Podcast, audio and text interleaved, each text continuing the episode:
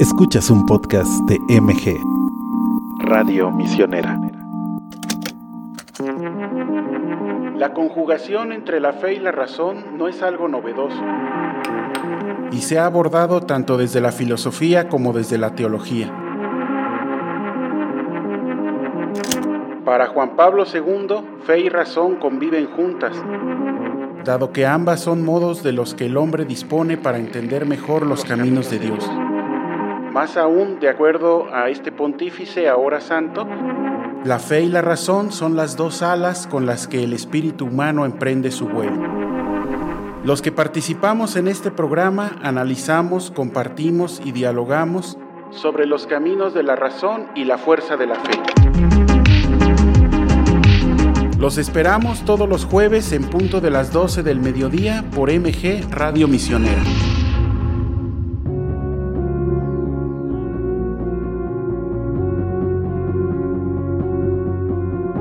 Bienvenidos nuevamente a esta edición de el programa La Fuerza de la Fe en el siglo XXI, derroteros contemporáneos de la misión. Eh, reiniciando después de este breve lapso de la Semana Santa y Semana de Pascua, está con nosotros nuevamente el doctor eh, Arturo Rocha, quien nos eh, va a estar compartiendo este día el, el tema vocación de unidad y conjunción de la Virgen de Guadalupe en medio de la multiculturalidad y dispersión diversa del México plural.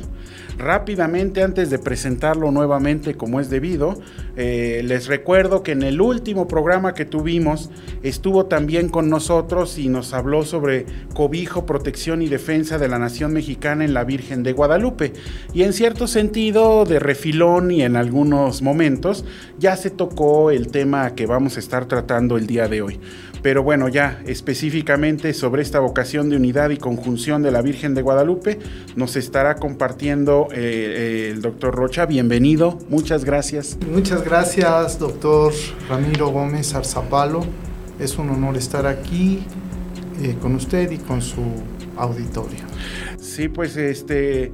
les recuerdo, de, aunque ya lo habíamos presentado, les recuerdo que el doctor Arturo Rocha eh, es filósofo, músico, conferencista y escritor mexicano que se ha especializado en ética, axiología y valores, escribiendo sobre todo en torno a la mexicanidad, la conciencia ética en México, las tradiciones mexicanas y el denominado acontecimiento guadalupano.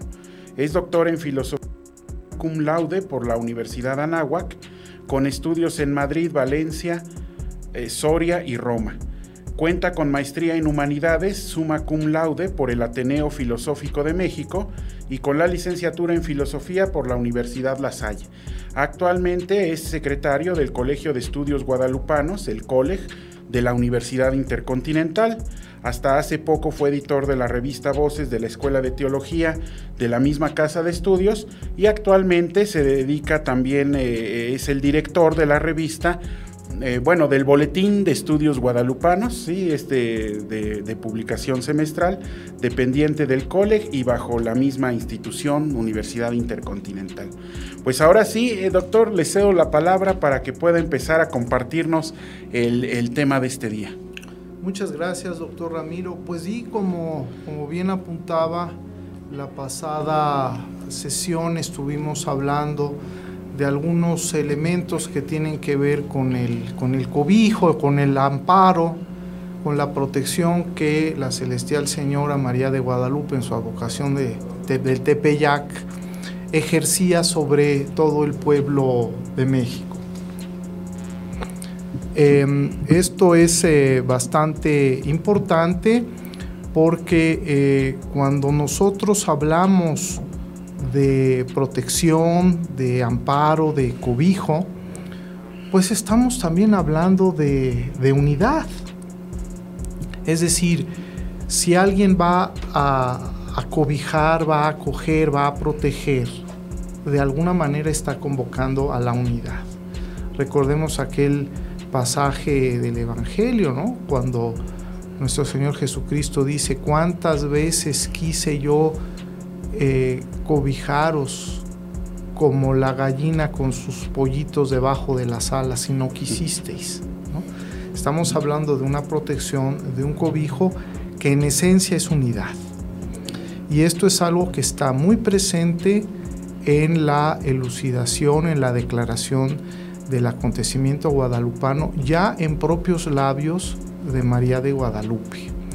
Ella habla eh, con vocablos eh, nahuas precisamente de este cobijo unitario cuando habla del seno de sus brazos, el hueco de su manto.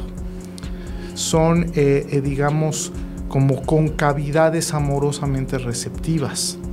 Y esto ya está presente en el Nicanor Cuando, cuando Juan Diego, el vidente de la Celestial Señora María de Guadalupe, dice que, que él primero tiene que atender la enfermedad de su tío porque está, está eh, por, por expirar y que tiene él primero que atender el oficio de nuestra muerte. Es una expresión muy hermosa que hay en el Nican Mopo heredada del México antiguo. La Virgen de Guadalupe le dice, no, no temas, no temas. ¿No estoy acaso yo aquí que soy tu madre? ¿No estás por ventura en el hueco de mis brazos, en el cruce de, mis brazos. Entonces esta idea de, cobijo, de protección y amparo también es sinónimo de unidad, porque aquellos que se cobijan al amparo de algo, pues de alguna manera están eh, vinculándose en unidad, y más diría yo en unicidad. Esto era algo de lo que estaba muy necesitado lo que ahora es México en ese momento convulso de la historia en el siglo XVI. Eh, tras una primera conquista eh, animada por, el, por la lujuria del oro, de la sangre, la conquista de las armas, sobrevendría una conquista, como dice el padre las casas, más suavemente atractiva y persuasiva del entendimiento y la voluntad, que era la conquista espiritual. Pero conquistar a los hombres en el alma es más fácil decirlo que lograrlo. Entonces había muchas, muchas, eh, muchos problemas de identificación, los indígenas eh, que habían eh, dejado de ser lo que eran y no habían empezado a hacer lo que iban a hacer requerían de referentes de, vinculación, de, unión, incluso referentes de, amor, porque ellos estaban en muchos casos transidos de dolor. ¿Y qué es el dolor si no es un amor que no sabe a dónde ir? Pues María de Guadalupe, no por su entrada a virtud, sino por virtud de quien palpita en su vientre virginal, que es Cristo Jesús, va a reconducir este amor que no tenía salida y le va a dar eh, dirección, le va a comunicar la senda, que es la senda, es el camino de, su Hijo Cristo Jesús. Sí, pues un poco para eh, enfatizar ¿no? ante nuestro auditorio la pertinencia del tema como lo, lo, planteamos el día de hoy, esta vocación de unidad y conjunción de la Virgen de Guadalupe en medio de multicultural y dispersión de este México plural. Eh, pues recordar lo que ya nos decía, doctor, el, eh, definitivamente es un momento caótico, ¿no? El de, la evangelización primera, a escasos 10 años, una década apenas de la conquista eh, militar, social, económica, etcétera pues era un momento muy convulsionado y no era un momento de unidad, había muchísima dispersión, muchísima dispersión y odios muy encontrados.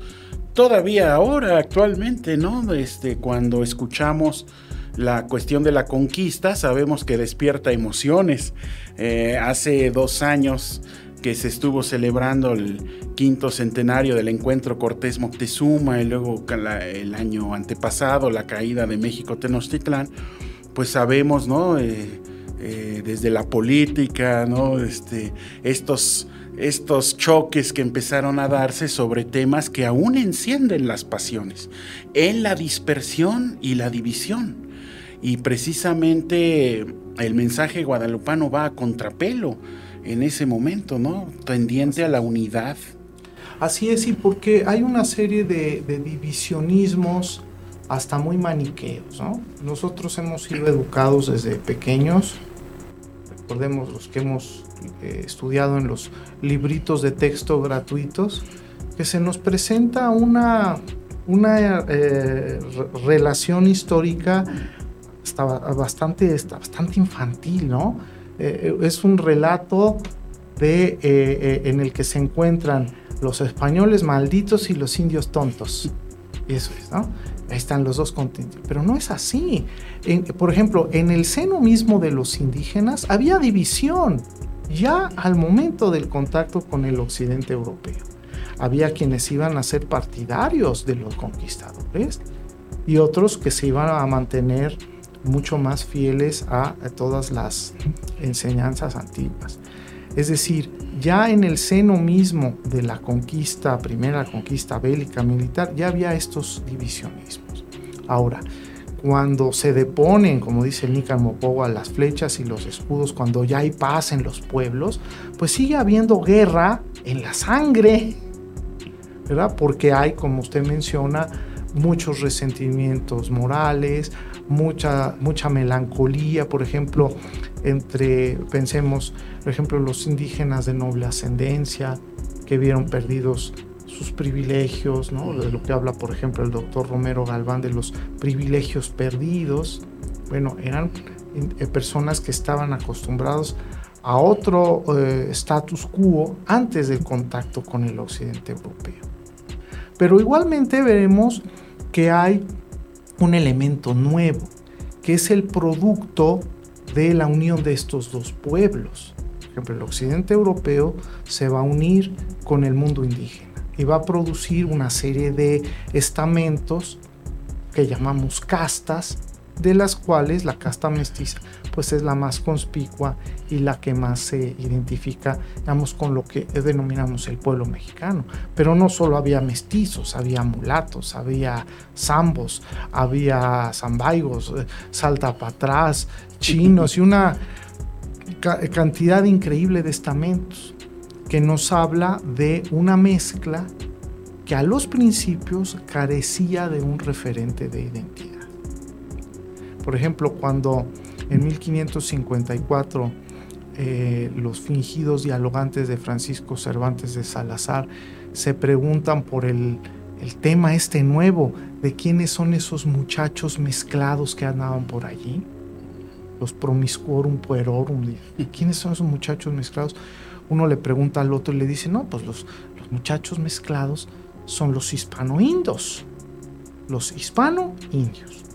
Pero el otro no entiende, pues es una realidad nueva. Dice, a ver, pero no te entiendo. ¿A qué te refieres con eso de hispano-indios? Y el otro le responde demoledoramente, le dice, los hispano-indios son los huérfanos. los huérfanos, sí, porque ese producto de la unión racial entre europeos e indígenas, a los principios no era querido ni por los europeos ni por los indígenas. Los eh, europeos no podían ver al mestizo porque le representaba un recordatorio de la pecaminosidad, de la lujuria, que muchas veces le dieron origen. Por ejemplo, decían muchos españoles que las indígenas eran bestias, pero no tenían empacho en yacer con ellas. Cuando nacía el mestizo, se lo presentaban al padre. Decían, no, no, no me lo muestres. El europeo no podía ver en muchos casos al mestizo. Pero el indígena tampoco lo podía ver. Porque el indígena buscaba las cosas puras, sin mezcla. Incluso rechazaban a los principios las monedas que llevaban mezcla de cobre, ¿no? El famoso tepusque, y lo iban y lo tiraban a la laguna por deporte, porque ya había mostrado el cobre. De ahí viene nuestra expresión. Entonces, lo que nosotros somos, doctor Ramiro, en esencia, como pueblo mexicano, que es un pueblo mezclado, un pueblo mestizo, a los principios no era aceptado por ninguno de los dos contingentes raciales que les dio origen. Era necesario un elemento de, unidad. Y eh, providencialmente ese germen de unidad es el sagrado original guadalupano la imagen de Nuestra Señora de Guadalupe, cuyo rostro, cuya piel misma nos regala el café con leche de una piel que eh, recrea un crisol de pueblos. Un crisol de pueblos conjugados a la unidad en el amor, en el amor protector de una madre. Sí, sí, definitivamente era otro momento de la configuración histórica de nuestro pueblo. Eh, bueno, de hecho México no existía como lo entendemos hoy, ¿no? Eso pasarían todavía siglos para que eso se configurara, pero eh, definitivamente era un momento en el que los contingentes raciales no contemplaban o aparecía como un grupo muy minoritario y despreciado el mestizo. Claro que esto luego se reformula cuando ese mestizaje se convierte en la mayoría. Eh, no solo en México, sino en general en toda Latinoamérica, pero bueno, eso será acontecimientos posteriores, ¿no? Yo creo de, de, todas formas es muy pertinente insistir en esta cuestión de la unidad, ¿no? Esta cuestión de la unidad y de la fusión, porque esos discursos dicotómicos, ¿no? De rompimiento, eh, incluso, bueno, lo vimos en estos años pasados en México, ¿no? Cambio de nombres de avenidas, de estaciones del metro, de todo. Es como de querer tapar el sol con un dedo, como, bueno, si le cambiamos el nombre, cambió la historia, ya no pasó lo que pasó y no. Eh, los acontecimientos ahí están y es necesario reflexionar cómo se fueron dando estos procesos y yo creo que sí es muy necesario en ese sentido insistir en la unidad, en esta vocación de unidad del mestizaje. Eh, como tanto insistía don Miguel León Portilla, que en paz descanse, el padre Garibay antes que él, ¿no? Este, etcétera, que hablaban de esta fusión y la riqueza que hay en esta fusión. Y yo creo que Guadalupe en muchos sentidos, como bien dice, abandera esa fusión, esa unidad y los logros conjuntos de este estar puestos en conjunto y de aquí para adelante, ya no hay modo de volver atrás. Así es.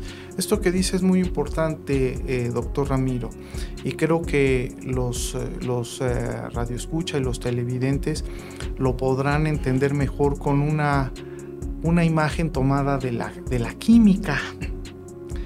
Porque cuando hablamos de unidad, hablamos ante todo de una síntesis, una unión muy íntima. Es lo que en química podríamos llamar una solución. Una solución ya no se separa. A diferencia de una suspensión que es necesario agitar, para que los elementos se mezclen. Pero si usted deja la suspensión, como el antibiótico del niño, lo deja sobre la mesa, los dos elementos se separan. ¿Por qué? Porque nunca estuvieron unidos íntimamente. Entonces, una síntesis es una solución.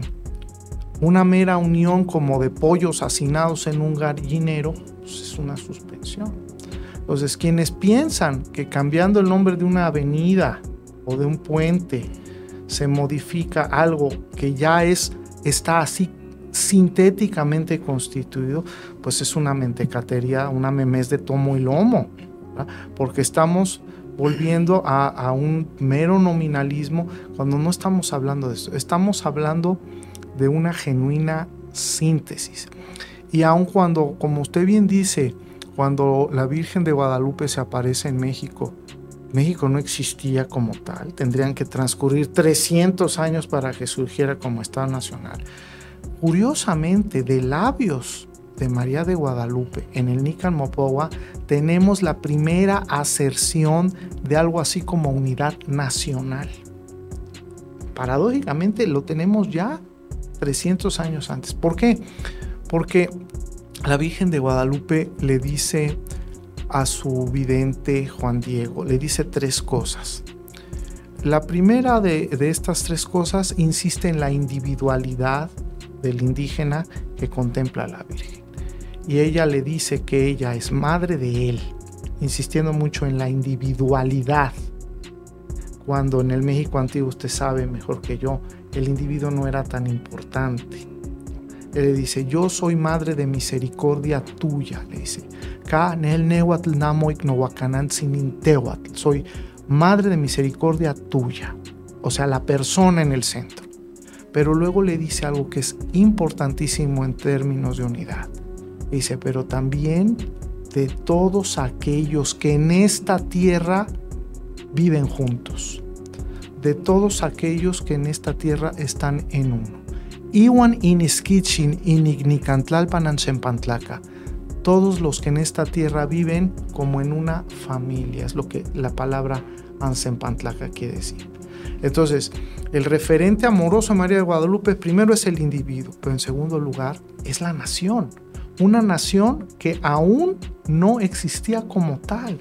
Entonces estamos asistiendo a una anticipación de la mexicanidad cuando eso aún no existía. Y ya el tercer elemento usted lo conoce, ¿no? Iwan Nepapantlacan, no Tetlazotlacahuan, y también soy madre de las más variadas estirpes de hombre. O sea, María de Guadalupe en esa portentosa y providencial anticipación dice que es madre del individuo, de la nación y del orbe todo. Pero aquí quiero destacar el segundo elemento. Soy madre de todos los que en esta tierra están en uno. Ahí está su unidad. Guadalupe es germen de unidad. Se dirá, bueno, pues es que la madre sí, pero no es solo por la madre.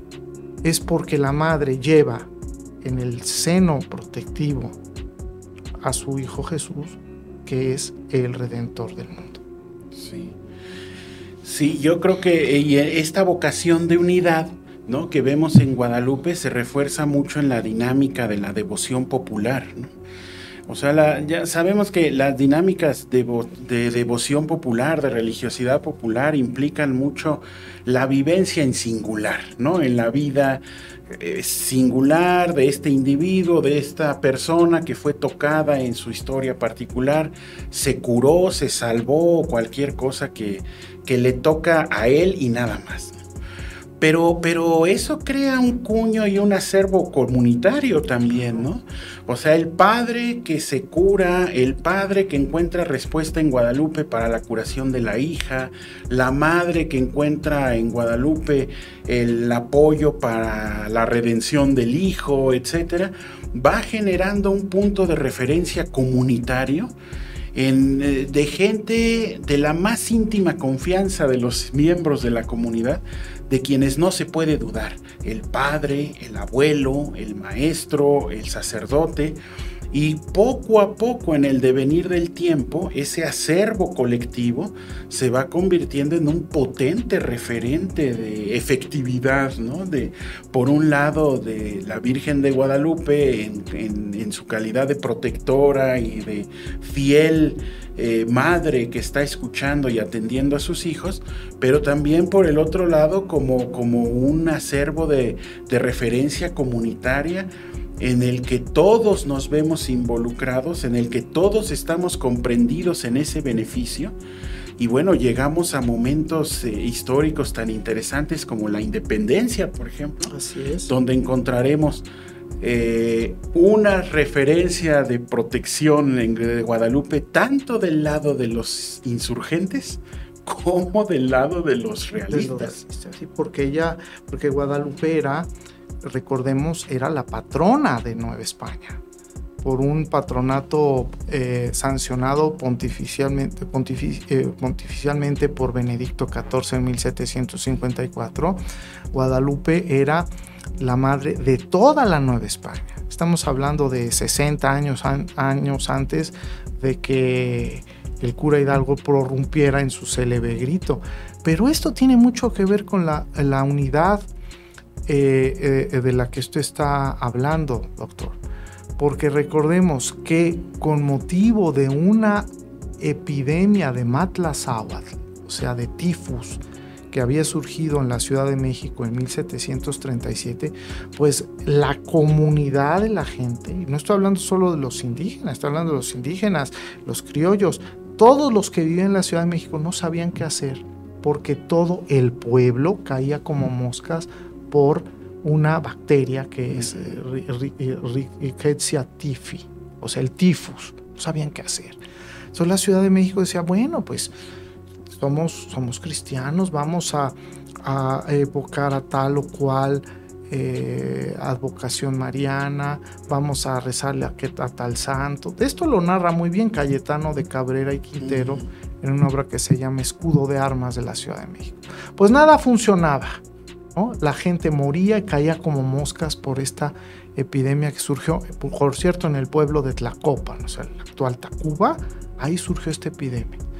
No fue sino hasta que a la Ciudad de México se le ocurrió eh, solicitar la intercesión de María de Guadalupe Tepeyac, que, narran las crónicas, empezó a bajar la epidemia. Algo así como ya había pasado con la gran inundación de la Ciudad de México de 1629, que estuvo cinco años inundada la, ciudad, cuyas aguas no bajaron sino hasta que llevaron de la, del Tepeyac a Catedral la imagen original de Nuestra Señora de Guadalupe.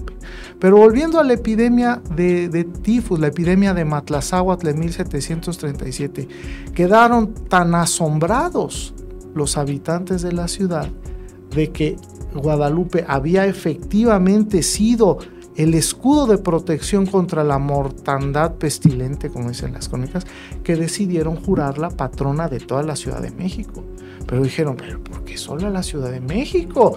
Vamos a jurarla patrona de toda la Nueva España. Entonces, ese, ese proceso iba a durar de 1737 a 1754. Cuando el procurador de aquella causa, un jesuita de nombre Francisco López, lleva ante Benedicto XIV una copia de la imagen de la Virgen de Guadalupe, cuyo patronato querían que su santidad eh, sancionara, dicen que el padre la vio tan hermosa que preguntó, ¿y así de bella es la imagen original?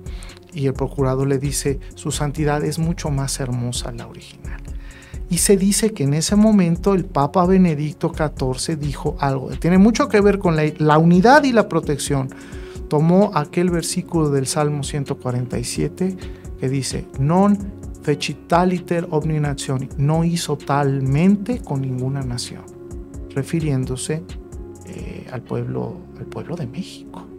Entonces, en este hecho, doctor Ramiro, 60 años antes del inicio de la independencia, ya tenemos una efeméride decididamente unitiva, decididamente fundante de mexicanidad. La jura de la Virgen de Guadalupe eh, sobre todo el reino de la Nueva España. Fíjese qué interesante. Eso es histórico. Eso es histórico. Este, pues definitivamente es muy apasionante el tema porque, eh, digamos, en esos momentos Mm, en los que estaba la realidad social estaba avanzando mucho más rápido de lo que la reflexión o los remedios podían aplicarse.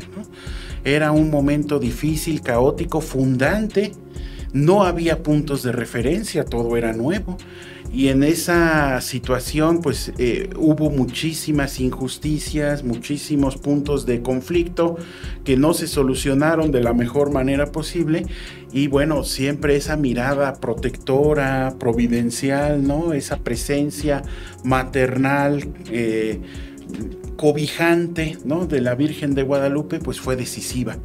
Eh, yo diría que fue decisiva para la conciencia eh, la conciencia de la historia viva del pueblo mexicano, ¿no? No tanto la conciencia histórica que se guarda en el documento, sino esta conciencia viva que se transmite de padre a hijo mediante la tradición oral, mediante el llevar a los lugares, eh, enseñar los puntos de referencia, ¿no? Simbólicos más valiosos para nosotros, pues Guadalupe quedó allí integrada en esta, eh, en esta vivencia existencial.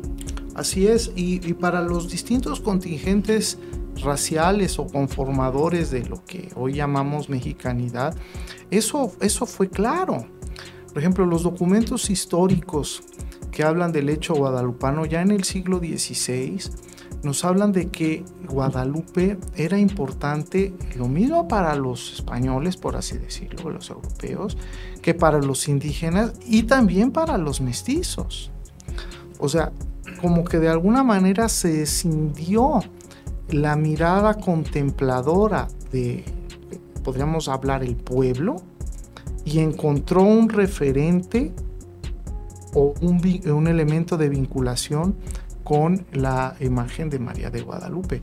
Por ejemplo, en el testamento de Cuautitlan de 1559, una indígena deja su testamento, dice, bueno, yo soy de Cuautitlán y en este pueblo aquí se crió el mancebo, dice San Juan Diego.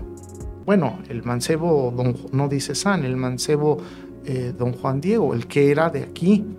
Por tanto, esa imagen que está en, en el Tepeyac nos pertenece, dice, nos pertenece a todos los de Cuautitlán. Eso es 1559, en un testamento de un indígena. Y hay ese elemento de, de vinculación, de unidad en torno a una imagen. Pero también cuando un pirata inglés, como es Miles Phillips, pasa preso por el Tepeyac en 1568 porque lo dejaron eh, junto, junto, con otros 100 piratas en las costas del Pánuco, los apresan porque son luteranos, entonces los llevan a México para que la Inquisición, que por cierto no había sido aún fundada oficialmente, los procese. Bueno, pues pasa el contingente de ingleses por el Tepeyac y Miles Phillips entra en la ermita, que es la ermita, la segunda ermita, la de Montúfar y él se asombra y brinda, curiosamente, el, primer testimonio europeo no español sobre la Virgen de Guadalupe en todo el siglo XVI y dice que cuando pasaban los españoles frente a la iglesia, no había uno solo que fuese o a caballo o a pie que no entrase en el templo y se prosternase ante la imagen, porque dicen que si no lo hacen así, no prosperarán. O sea, ya tenemos el testimonio de un individuo que no tiene absolutamente ningún compromiso con la religión católica porque es un luterano y él también atestigua esto por el del otro lado los españoles. O sea, los indígenas tienen elemento de, de identidad o este elemento unitivo, pero también los europeos. Dice, no hay español, dice, que no se apee de su cabalgadura y entre en el templo, se santigua ante la imagen y diga que sin eso no prosperará. Ya en 1556, cuando surge la primera disputa en torno a la Virgen de Guadalupe, algunos decían, no, pues es que esa, esa imagen pues, la pintó un indígena. Y la gente decía, yo he llevado a mi hija enferma de tose al Tepeyac y ha regresado sana. Y esto la gran mayoría de la población lo puede testificar. ¿Sí ve usted? Tenemos este elemento. ¿Por qué, no otra, ¿Por qué no otra vocación mariana? ¿Por qué no remedios? por, decir algo. Sí, sí. ¿Qué poder tiene la, imagen? Tiene mucho que ver con, la, con la, figura de la madre y también tiene mucho que ver con el lugar que eh, la Señora del Cielo elige para manifestarse que era un sitio que ya para el indígena era entrañablemente importante en términos de sus cosmogonías y demás, como usted bien sabe. Pero eso ya tendríamos que platicarlo en algún otro momento. Sí, bueno, a mí también hay algo que me llama mucho la atención en este sentido, este, eh, en este esfuerzo de unidad, ¿no? de, de aglutinamiento porque también, eh, pues eh, ya nombrada como patrona ¿no? de la Nueva España, pues va a incluir también Filipinas. Claro. Y eh, pues, Filipinas está muy lejos, es ya culturalmente otra cosa, es otra historia. Pero en estos términos, bajo esta clave de mirada protectora, cobijo, consuelo, sí pegó, sí pegó también en aquellos territorios tan lejanos. Por supuesto, sí. Ah, decía el padre Guerrero, que fue mi, maestro y fue uno de los, de los eh, investigadores que más trabajó en la causa de canonización de Juan Diego. Él decía que uno de los elementos simbólicos más importantes de, todo el sagrado original guadalupano es aquel que nos permite de alguna manera comprender que Dios también ama no solo como padre, sino como una madre. No es que la Virgen sea Dios, no, ni divina, es otra cosa, sino que hay una serie de referentes que nos hablan del amor de Dios, pero con categorías de ternura, de pequeñez, que son más eh, propiamente identificables entre, los pueblos de Hispanoamérica con la figura de la madre. No la figura del, padre, del, Señor, no, sino eh, la figura de la mujer. Ahora, en, otra, en otro pueblo, hablemos por ejemplo de, del pueblo Fanti en África, ¿no? ellos tienen un refrán muy hermoso que dice, si yo enseño a un varón, enseño a una persona. Pero si yo enseño a una mujer, enseño a toda una nación. Porque esta cultura comprendía que en la figura de la mujer había ya una estructura multiplicadora de los valores que por alguna razón no tiene de suyo la figura paternal. Por eso es muy importante que el amor de Dios encuentre estos caminos de expresión maternal a través de la figura de la Madre de Dios en su advocación de Guadalupe Tepeyac, porque es algo como lo que decía Monseñor Guerrero, es una forma de mostrar cómo Dios también ama maternalmente. Y lo que conecta perfectamente con las concepciones del México antiguo. Usted, es un gran antropólogo, sabe que antes del contacto con el occidente europeo, los indígenas hablaban de Dios como madre y padre, ¿no? Intonan intosta. O sea, Dios no era, eh, no era varón, hacia secas. Era nuestra madre, nuestro padre, porque ellos comprendían que Dios así en abstracto implicaba esta dualidad, De ahí que se habla de Omestescustli como el señor de la dualidad, como elemento, digamos, eh, eh, dual de la multiplicación de la, de la vida, ¿no? Entonces hay una serie de elementos eh, interesantes de inculturación que permiten comprender por qué, como dice usted, la imagen de Guadalupe pegó también. Porque no solo es la figura de una madre, sino es la figura de la Madre de Dios, de un Dios que no está de manera em, em, conspicuamente expresada, como en otras advocaciones marianas que lleva la Virgen el niño en brazos o en el regazo. No, lo lleva en el seno. Es una manera además de subrayar este elemento protectivo.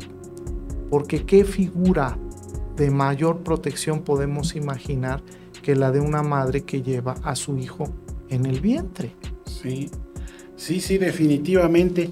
Ahora que se toca esto del México prehispánico, ¿no? Ese realmente es sorprendente cuántos símbolos y cuánta de la sensibilidad en torno a los sagrados se, logró pasar, transmitirse, sobrevivir a través de, Guadalupe también, ¿no? O sea, en un eh, en una eh, pues clara fusión de culturas, ¿no? En un proceso de lo que hoy llamamos inculturación también donde el Evangelio encuentra también las vías adecuadas en las culturas receptoras para transmitirse el mensaje desde elementos, símbolos y formas adecuadas al lugar, este, que ya, a las que ya está habituada la gente en ese sentido. Y bueno, desde esa perspectiva, esta cuestión de la protección maternal, de la importancia de la madre como creadora de cultura, como, como punto de anclaje de una tradición, pues definitivamente está presente en, Guadalupe. Así es.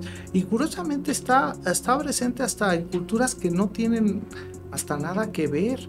Por ejemplo, leí hace poco que uno de los símbolos en sánscrito, eh, no, no, no en sánscrito, perdón, en, eh, no quise decir eso, escritura cuneiforme, para hablar de, de la divinidad, nos muestra el símbolo de la mujer dentro de una casa. Estamos hablando de una dimensión cultural completamente diferente. Antiquísima. Pero, antiquísima, pero la idea, digamos, de la mujer en la casa, de intimidad doméstica vinculada con la, con la feminidad, con la maternidad, es algo que está también presente en otras culturas. Por ejemplo, hay, hay eh, culturas, por ejemplo, de tradición protestante, en la que pues, la figura de la madre no es tan importante. Es más, el, éxito de un joven pues se mide en términos de la rapidez con la que pueda salir de los ámbitos domésticos, pero no así en Hispanoamérica. Eso lo sabe usted como antropólogo, lo sabe muy bien. No se trata de tener ahí al hombre eh, ad eternum, ¿verdad?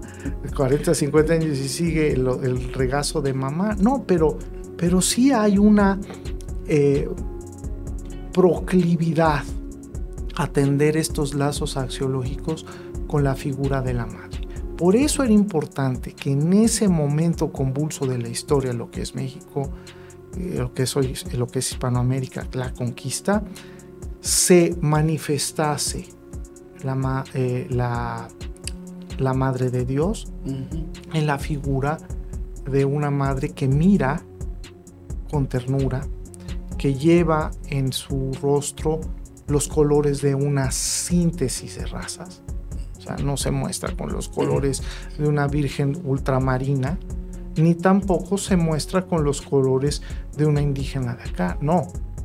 Se muestra con una faz que nos habla de síntesis y que también comunica un conocimiento con categorías que le dicen algo a esa cultura que en ese momento más necesitaba de semejantes mensajes. Es decir, está inculturando un mensaje de salvación presentándolo en clave de madre amorosa. Sí. Sí, sí, sí, muy bien dicho. O sea, no, no, no, no es solamente eh, una cuestión de la simbología, de los factores externos, sino la forma, el modo, ¿no? El modo eh, de cariño, de ternura, no impositivo, en un momento donde había una imposición, ¿no? Una clara imposición, intentos de imposición.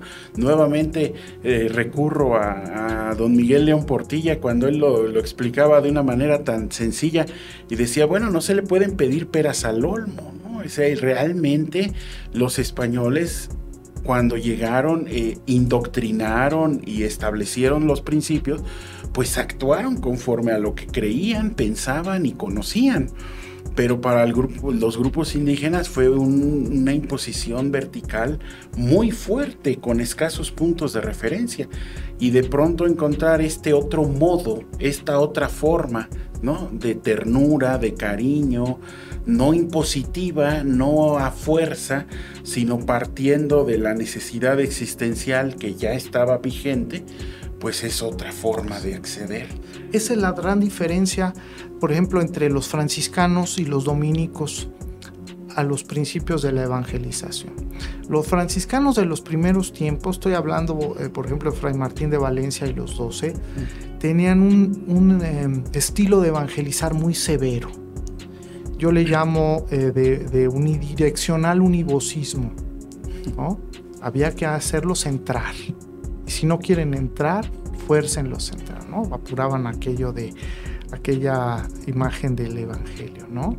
No quieren, no quieren venir eh, a los invitados, bueno, fuércenlos a entrar, ¿no? Luego vendrán los dominicos y los dominicos van a tener un estilo un poco más receptivo.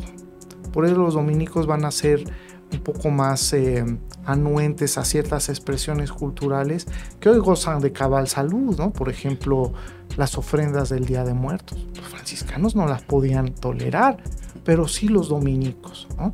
Entonces, era como eh, representa la evangelización dos extremos, ¿no? El unidireccional univocismo de los franciscanos de la primera época y eh, una receptividad hasta equivocista de los dominicos por otra. Pensemos, por ejemplo, el fray Bartolomé de las Casas, pues es un dominico y él decía que no debía emplearse la violencia para, para evangelizar. Y en su obra, que todos ustedes conocen, el de único, de único vocaciones modo ad veram religión, él dice que la conquista del espíritu debe ser suavemente atractiva del entendimiento y de la voluntad. Bueno, pues qué más suavemente atractivo del entendimiento y persuasivo de la voluntad que la mirada amorosa de una madre. Por eso es que la Virgen de Guadalupe en los principios se constituyó en aliado de la evangelización. Muy a pesar de los franciscanos de la primera época que la veían con sospechos y me decían, no, bueno, es que los indígenas le llaman Tonantzin a Guadalupe y los dominicos se los permiten. Y no le deben llamar Tonantzin, sino Dios Sinantzin. O sea, mucho insistiendo en las palabras, pero ignorando en que ese mecanismo de inculturación es lo que iba a comunicar a la postre la eficacia evangelizadora a toda esta obra de los misioneros ya desde el siglo XVI. Sí, sí, sí, pues eh, lo que decía las casas, ¿no? En ese de único vocacionis modo, mm, que el único forma de atraer a los pueblos a la verdadera religión es mediante el suave doblegamiento de la voluntad. Eh, y, la, atracción ¿no? este, de, o sea, de las conciencias. Y bueno, ¿qué más ejemplo de ello en esas hermosas palabras, ¿no? Que no estoy yo aquí, que soy tu madre. Eh, donde el complemento perfecto a esas palabras es precisamente la situación existencial humana miserable y carente que se complementa a la perfección en esa suave llamada a cobijarse, abandonarse, dejarse proteger por eh, este, la Virgen de Guadalupe. Así es. ni monansin, dice No estoy acaso yo aquí, que soy tu madre. El, el término nikan es muy importante. Yo estoy aquí. Eh, eh, porque, bueno, por ejemplo, pensemos en la gente que vive en los Estados Unidos, los migrantes, ¿no? Hay muchos lazos familiares, pero la familia está del otro lado de la frontera. A veces falta ese elemento, el iket nunc, ¿no? El aquí y ahora. Pero eso es algo que eh, precisamente está eh, presente en el Sagrado Original Guadalupano. Posee una imagen, ella está aquí y ahora a la gente le gusta decirlo así. Bueno, pensemos en otras advocaciones marianas. Hay que andar preguntando, ¿no? Al vidente, oye, ¿cómo era? Oye, ¿cómo lucía? Pensemos en Fátima, ¿no? En Lourdes, otras manifestaciones. Pero en el caso de la Virgen de Guadalupe, Pepeyac, ese plasma en, un, en, eh, en una tela. Además, una tela que tiene unos caracterismos muy de, identificación doméstica. Es la tela, la, tilma de un indígena. ¿De acuerdo? Algo que posiblemente le tejió su esposa. Entonces, de alguna manera se puede decir que la Virgen de Guadalupe Tepeyac se quiere quedar con el pueblo, se quiere quedar en una imagen que está aquí y ahora ese, ese Nikan del que habla el Nikan Mopova, curiosamente así empieza el Nikan Mopova, ¿no? Aquí se narra, bueno, aquí estoy yo, soy tu madre. Es como una eh, muy esperanzadora certeza de que hay alguien en quien, con quien confiar. Lo que decía en un principio, ¿qué es el dolor? de un pueblo conquistado, sino un amor que no tiene ya referentes. ¿no? Yo amaba estos dioses, yo amaba estas estructuras, yo hablaba estas fiestas. Los mismos indígenas supervivientes se quejaban de eso. Ya no tenían los referentes para ese amor. Decía, dejadnos ya fenecer porque ya nuestros dioses han muerto. Entonces se manifiesta la, la, la imagen, recordando el refrán este, de una mujer tiene que ser una mujer porque al enseñar a una mujer se enseña a toda una nación. Por eso era necesario que viniese la madre del verdaderísimo Dios por quien se vive, porque en, siendo madre y en siendo madre de Dios se tenía asegurada la eficacia comunicativa de los valores de la nueva, de la nueva fe. Sí, pues era precisamente eso que dice, ¿no? De, ese amor que no tiene a dónde ir, eh, la poética indígena, tanto en Mesoamérica como en los Andes, que llega de esos momentos de fusión, es lo más dramático, ¿no? Eh, recordar con nostalgia aquello que se perdió, y reconocer que el corazón quiere regresar corriendo a ello, pero ya no hay a dónde volver. Ya estamos encarando algo nuevo y, hay que seguir adelante y ya no hay la forma de volver a la página de la historia. Eh, bueno, pues eh, se nos está acabando el tiempo de este programa, doctor Rocha. Entonces, por favor, si nos quisiera compartir alguna idea conclusiva antes de cerrar. Pues eh, creo que ya en buena medida se ha, se ha dicho todo, pero creo que es importante insistir en esto. María de Guadalupe hay estos gérmenes de, protección y de unidad. Protección y unidad en la figura de, una madre. Y es algo que ha estado presente desde los primeros días de su, de su manifestación en la historia de un pueblo. Eh, a lo largo de, la declaración histórica de lo que llamamos México, ha habido aserciones de este acompañamiento eh, y, unas de ellas muy afortunadas. Por ejemplo, eh, lo que decía yo de, la, indígena esta de Cuautitlán, que hablaba de la imagen de Guadalupe en términos de pertenencia de todos. ¿no? Decía, esta imagen nos pertenece a todos los de Cuautitlán que es algo que tiempo después nuestro gran Carlos de Sigüenza y Góngora dirá, ¿no? En las glorias de Querétaro, por ahí en 1680, hablaba de Guadalupe en términos de nuestra regaladísima patriota. O sea, era un don, era un regalo y era ella misma ya cifraba los valores de una patria que aún no existía. O sea, una madre patria, nunca mejor dicho que aquí. Pero eh, algo muy hermoso y con lo que yo quisiera terminar, lo dijo precisamente eh, de la patria Ramón López Velar, el gran poeta zacatecano del adjetivo histórico, hablando de la patria, en uno de sus textos en prosa dijo, castellana y morisca, rayada de azteca, nos ofrece el café con leche de su piel. Él hablaba de la patria, pero a mí me gusta aplicarlo a Guadalupe.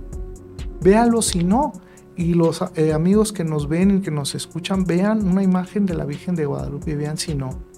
Castellana y morisca, rayada de azteca, nos regala el café con leche de la piel. Ese es el pueblo de México, que se vuelca a esta, en esta imagen en términos de unidad y de protección. Pues muchas gracias, doctor Rocha, muchas gracias a nuestro auditorio por el favor de su atención. Y pues eh, con esto cerramos esta edición de La Fuerza de la Fe en el siglo XXI, derroteros contemporáneos de la misión. Los esperamos la próxima semana para continuar con otra emisión más con un nuevo tema. Gracias.